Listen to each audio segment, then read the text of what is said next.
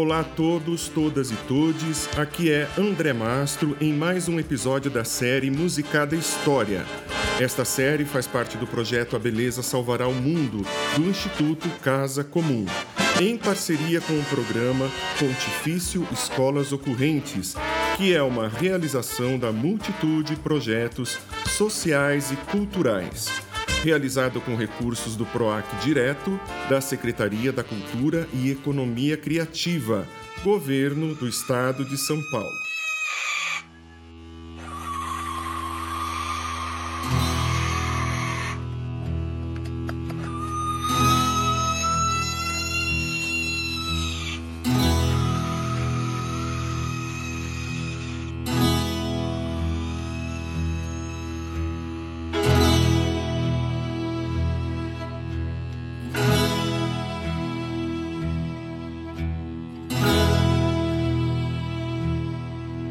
Somos todos severinos, iguais em tudo na vida. Na mesma cabeça grande, que a custo é que se equilibra, no mesmo ventre crescido, sobre as mesmas pernas finas, e iguais também, porque o sangue que usamos tem pouca tinta. E somos severinos, iguais em tudo na vida. Morremos de morte igual mesma morte severina, que é a morte que se morre de velhice antes dos 30, de emboscada antes dos 20, de fome um pouco por dia, de fraqueza e de doença. É que a morte severina ataca em qualquer idade, até em gente não nascida. Somos todos severinos, iguais em tudo e na sina. Há de abrandar essas pedras, suando-se muito em cima, há de tentar despertar terra sempre mais extinta, há de querer arrancar algum roçado da cinza. Mas, para que me conheçam melhor vossas senhorias e melhor possam seguir a história da minha vida, passo a ser o Severino, que em vossa presença imigra.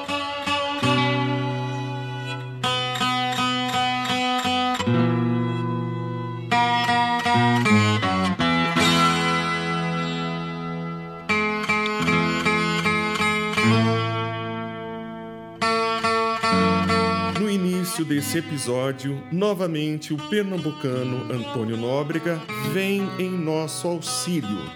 Este é o próprio auxílio luxuoso. Rasga-mortalha é como chamam popularmente uma ave noturna, uma espécie de coruja muito presente no norte e no nordeste do Brasil.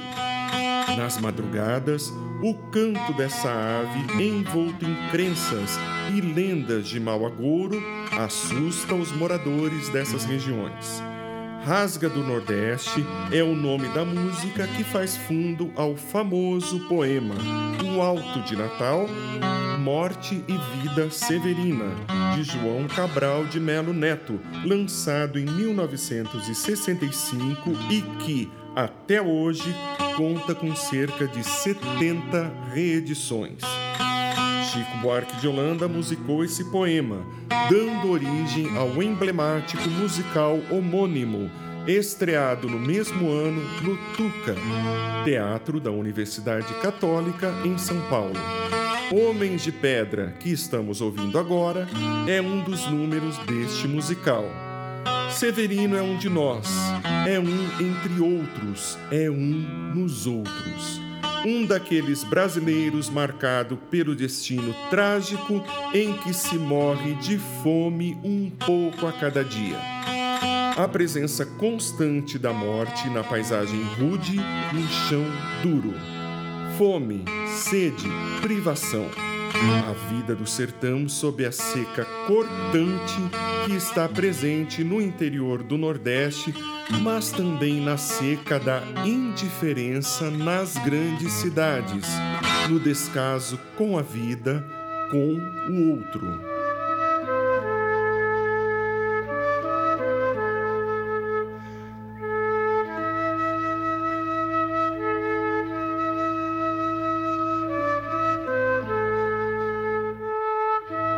Com a pandemia, pudemos acompanhar o mesmo desprezo à vida, o deboche em relação aos que sofriam por falta de ar, a indiferença ante a miséria e a fome que voltaram ao nosso país.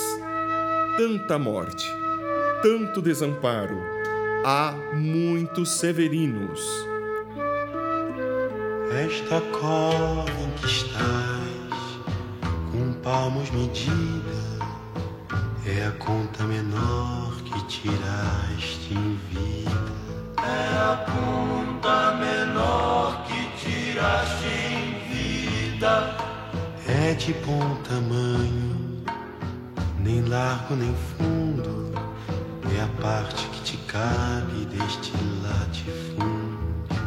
É a parte que te cabe deste latifúndio. Homens de Pedra, que ouvimos posteriormente, é um dos números deste musical. Assim como Funeral de um Lavrador, este número que estamos ouvindo agora, com Chico Buarque e um grande grupo vocal muito importante que o Brasil tem até hoje, que é o MPB 4. Funeral de um Lavrador retrata um dos muitos encontros com a morte que tem Severino, o personagem principal da obra.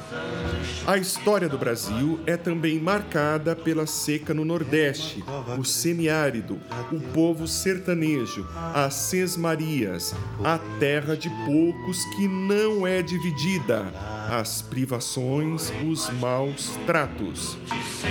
No episódio 3 da temporada 1, falamos sobre Canudos e a guerra que o Estado brasileiro empreendeu contra os sertanejos retirantes.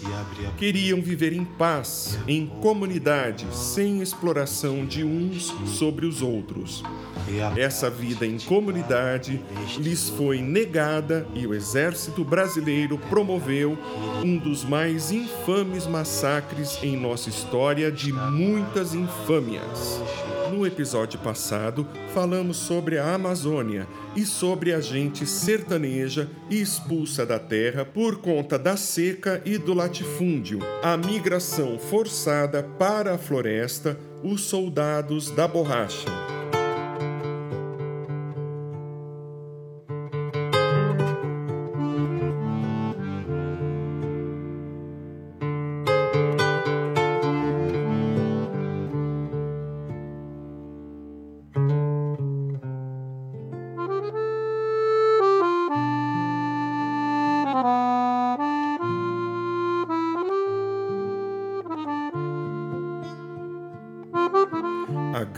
Seca de 1877 a 1879 provocou a primeira grande onda migratória no Brasil, em que o povo do Nordeste foi para a Amazônia, levando suas esperanças, seu trabalho, sua cultura, que se mesclou com a cultura cabocla e indígena.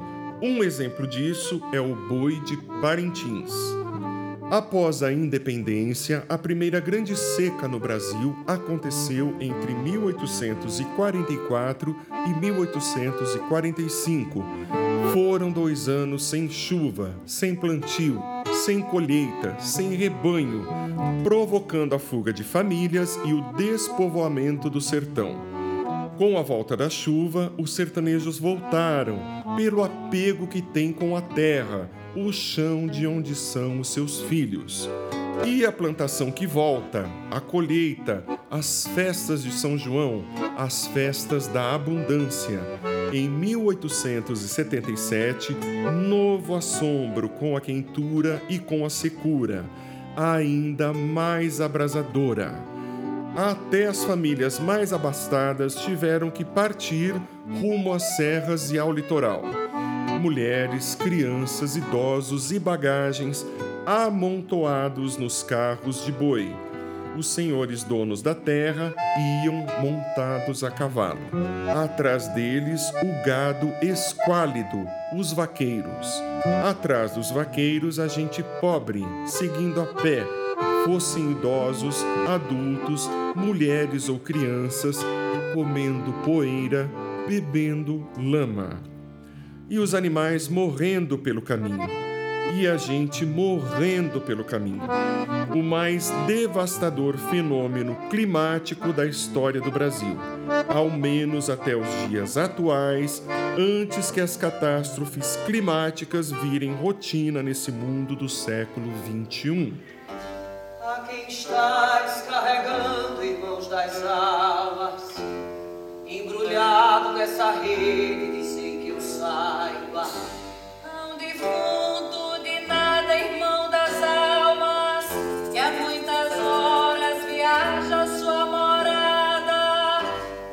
sabeis quem era ele, irmãos das almas, sabeis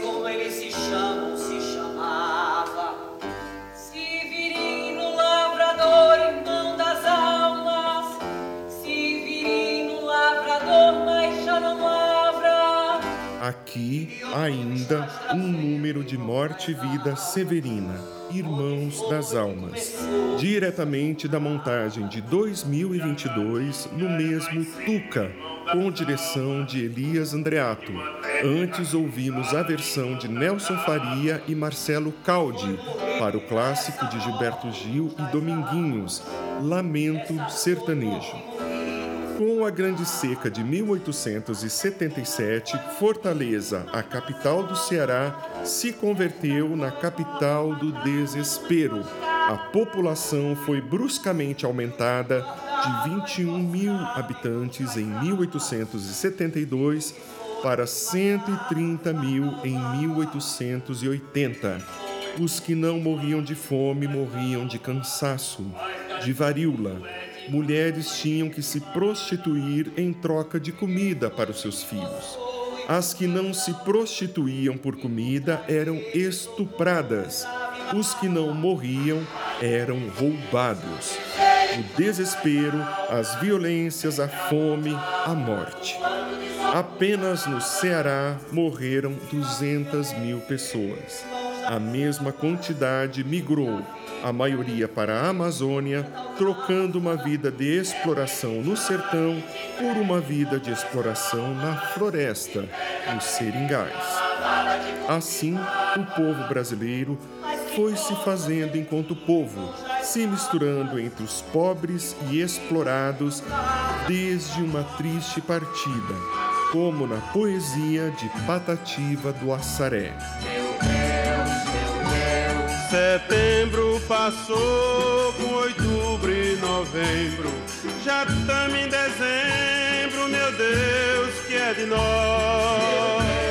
Meu Deus, Assim fala o pobre do seco Nordeste, com medo da peste, da fome feroz. Até que a chuva volta e o povo volta.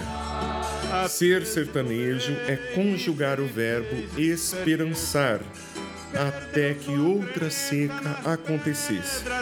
Como único ponto imutável, a terra cercada, que era e é de poucos, os coronéis e a exploração, isso não mudava. Mesmo em tempos atuais, muda lentamente. Foram muitas as secas terríveis. O 15, a grande seca de 1915, retratada em livro de estreia da romancista Raquel de Queiroz. O livro foi escrito em 1930 e a autora tinha apenas 19 anos.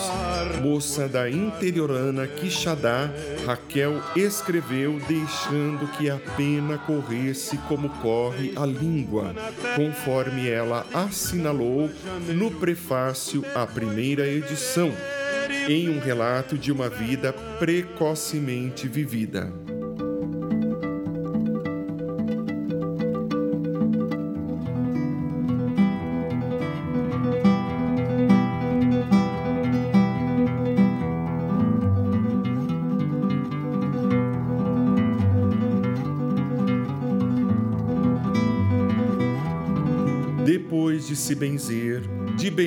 Duas vezes a medalhinha de São José, Dona Inácia concluiu: Dignai-vos ouvir as nossas súplicas, ó castíssimo esposo da Virgem Maria, e alcance o que rogamos.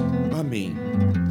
Vendo a avó subir no quarto do santuário, Conceição, que fazia as tranças sentada ao canto da sala, interpelou-a. E nem chove, hein, mãe Nácia?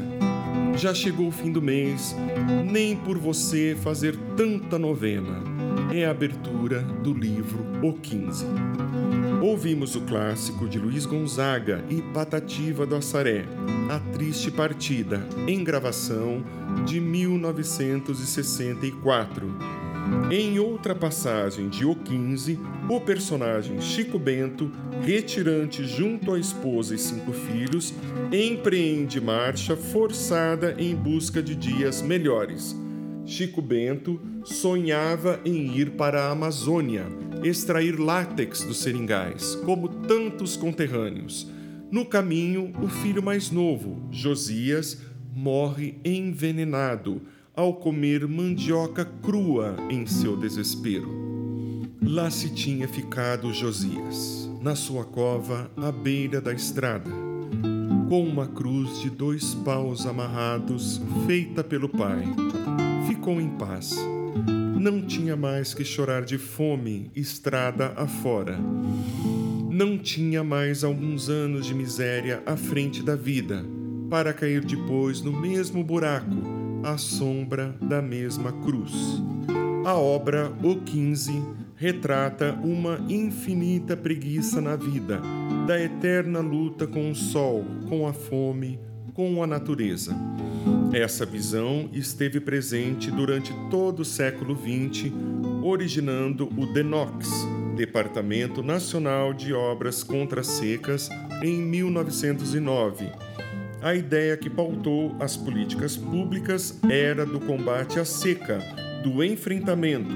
Por isso, o Departamento de Obras contra as secas. Como estratégia, construíram açudes públicos, em um total de 300 em 100 anos. Também várias obras localizadas, criando frentes de trabalho. No entanto, em sua maioria, só agravavam a situação de miséria por beneficiarem os poderosos locais e aliados políticos, perpetuando a estrutura fundiária e as relações de propriedade e exploração no semiárido. Apenas ao final do século XX, os movimentos de base no interior do semiárido se unem e constroem uma nova forma de convívio com a seca e não de combate.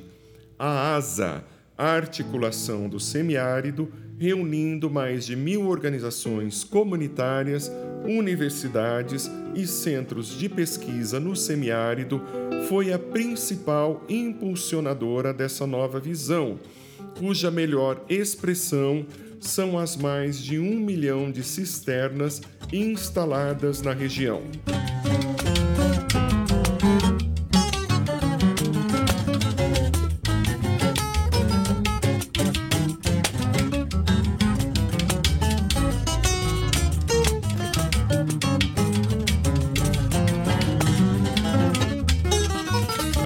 Verdadeiras raízes da miséria e da fome no sertão nordeste não são o sol, nem a secura, nem a natureza. Foram as sesmarias e a forma concentradora de distribuição de terras e dos recursos naturais o latifúndio, a terra controlada por poucos, a exploração entre os homens e mulheres e crianças e velhos, a ignorância alimentada a chicote, produzindo mais ignorância e violência e miséria e fome e desamparo. São estas as verdadeiras fontes do flagelo dos sertões do Brasil. Programas como a implantação de cisternas eletrificação dos campos, assentamentos rurais com base na reforma agrária e no cooperativismo, a interiorização de universidades federais e centros de educação tecnológica, pontos de cultura, a transposição do Rio São Francisco, entre outras medidas, permitiram pela primeira vez que esse fluxo de gente se retirando do sertão fosse interrompido ou significantemente diminuído.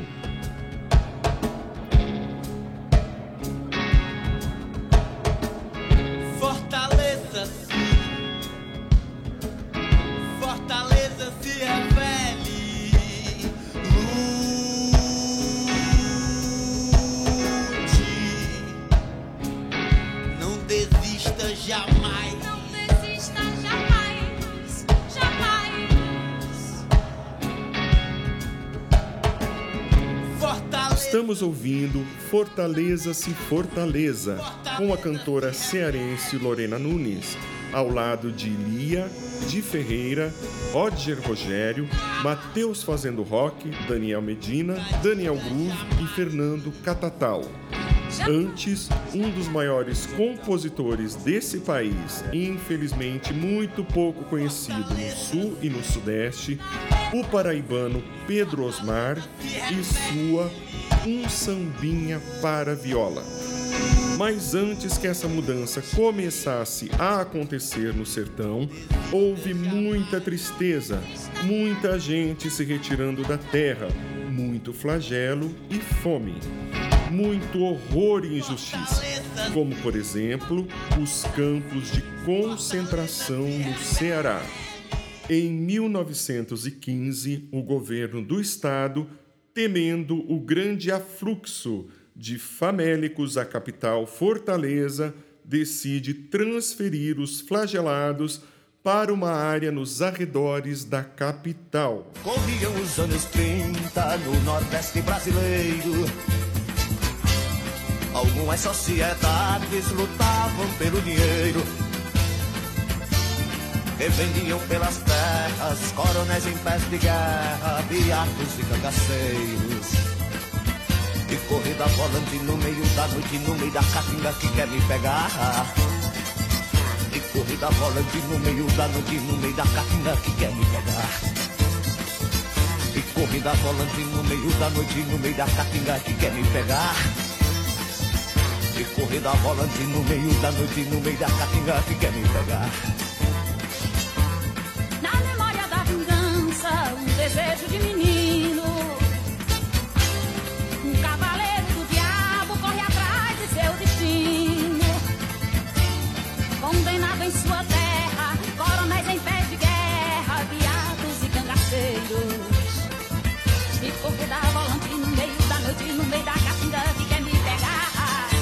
Assim formaram o primeiro campo de concentração do país nos arredores de Fortaleza, o Campo de Alagadiço. Inicialmente previsto para abrigar 3 mil pessoas, recebeu 8 mil flagelados, que lá ficaram aprisionados sob cerca de arame farpado e vigilância policial. As pessoas dormiam ao relento, sob a copa dos cajueiros e mangueiras. Saques e assassinatos eram constantes, assim como suicídios e doenças.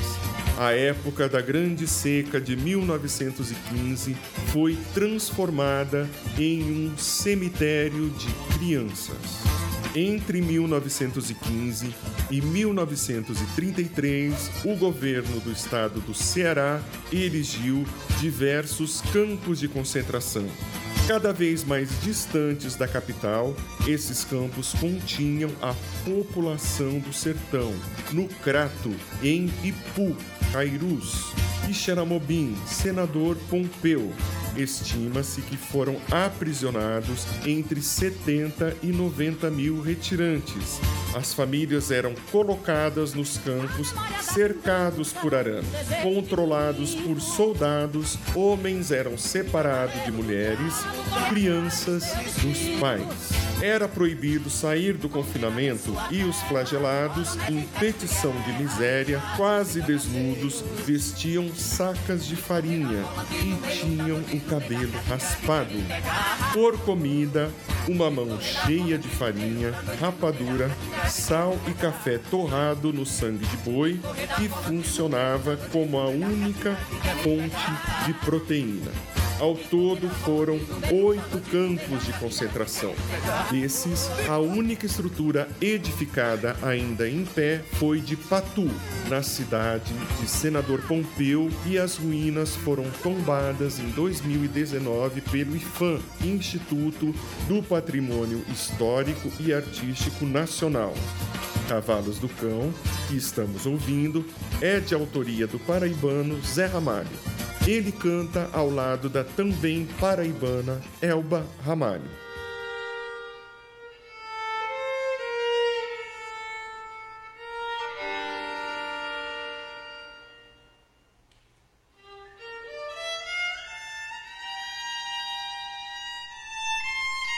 Entre campos de concentração, miséria e flagelos, também houve um campo santo no Ceará.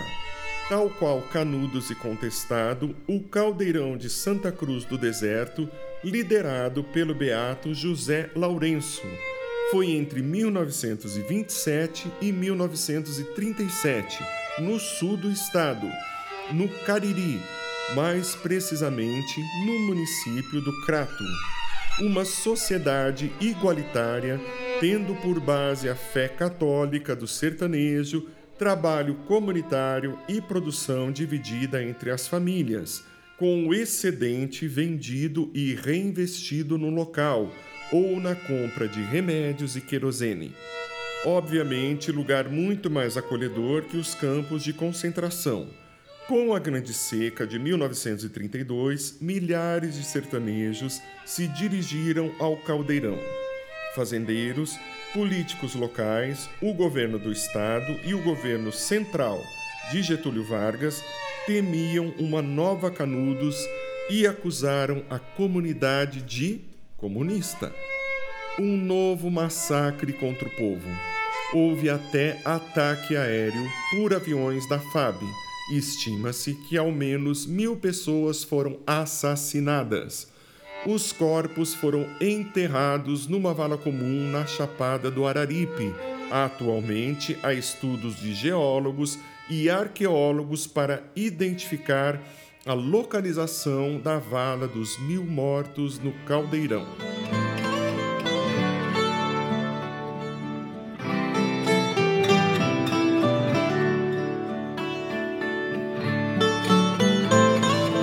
Para encerrar e compreender poeticamente o significado do caldeirão e do beato José Lourenço no imaginário sertanejo, vamos ouvir as palavras de Patativa do Assaré, com o poema Beato Zé Lourenço. Sempre digo, julgo e penso que o beato José Lourenço foi um líder brasileiro que fez os mesmos estudos do grande herói de Canudos, nosso Antônio Conselheiro.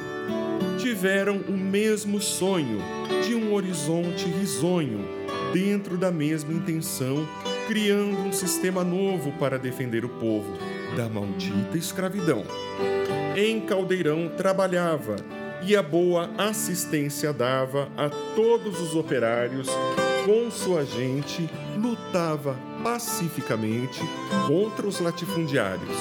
Naquele tempo passado, Canudos foi derrotado, sem dó e sem compaixão, com a mesma atrocidade e maior facilidade, destruíram Caldeirão.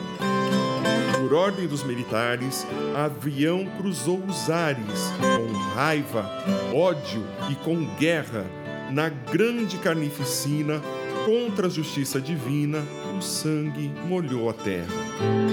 Porém, por vários caminhos, pisando sobre os espinhos, com um sacrifício imenso, seguindo o mesmo roteiro, sempre haverá conselheiro e beato João Lourenço. Ouvimos o violino da Potiguar Mariana Oucho em O Peregrino segundo movimento da peça Caldeirão dos Esquecidos, de sua autoria. Agora estamos ouvindo a viola do cearense Manassés, tocando Grande Seca, composição do também cearense Antônio Goiel de Goiará. E assim encerramos a temporada de 2022 do Musicada História. Ao finalizar, sugiro que vocês escutem na sequência alguns episódios que apresentamos aqui. O episódio número 3 da primeira temporada, Guerra de Canudos e o Brasil Profundo.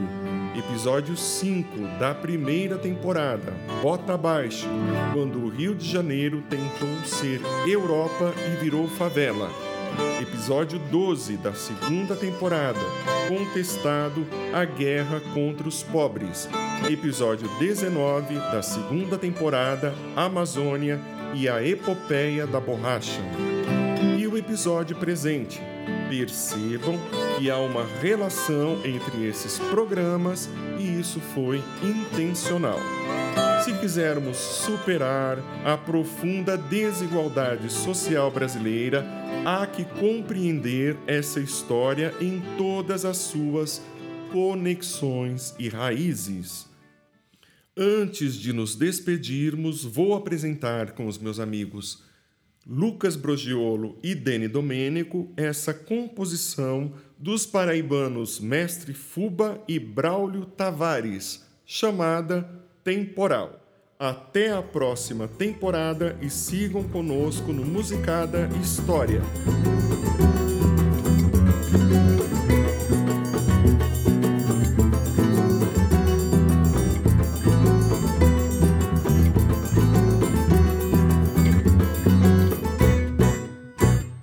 Quem viu a terra gemer nos dentes brancos do mar e a laje fria da espuma, a sete palmos do olhar, pisou as curvas do mapa e os raios do sol nascente, tocou as cordas da harpa de aço incandescente.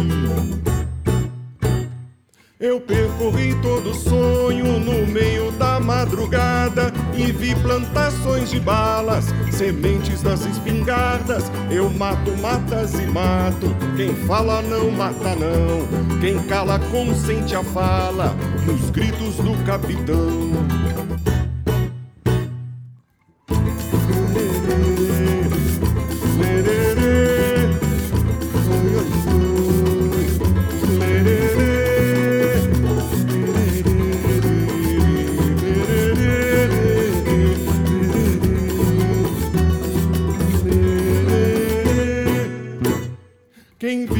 Cachorros negros latindo para o luar e o voo vão dos morcegos gritando mudos no ar, conhece a força guardada na bola dos temporais, escurecendo as estrelas nos ombros dos generais. A mais cruel armadilha, encruzilhada dos fins, e os alicerces das ilhas, roídos pelos cupins, a fina flor da ferida, roendo até no facão, e o mapa da minha vida na palma da minha mão.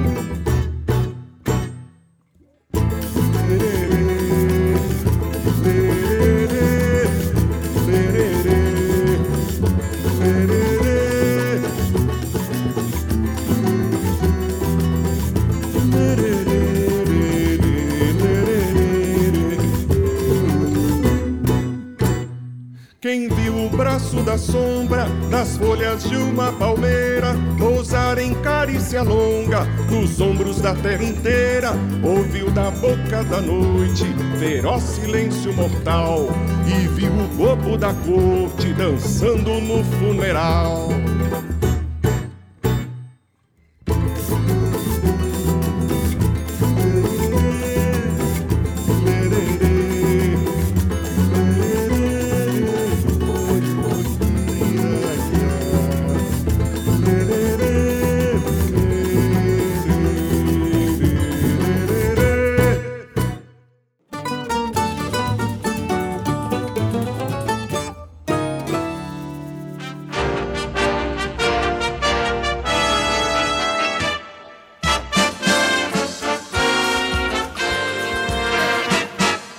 Este programa faz parte do projeto A Beleza Salvará o Mundo, do Instituto Casa Comum, em parceria com o programa Pontifício Escolas Ocorrentes. Esta é a série de podcast Musicada História, a história do Brasil na cadência da música.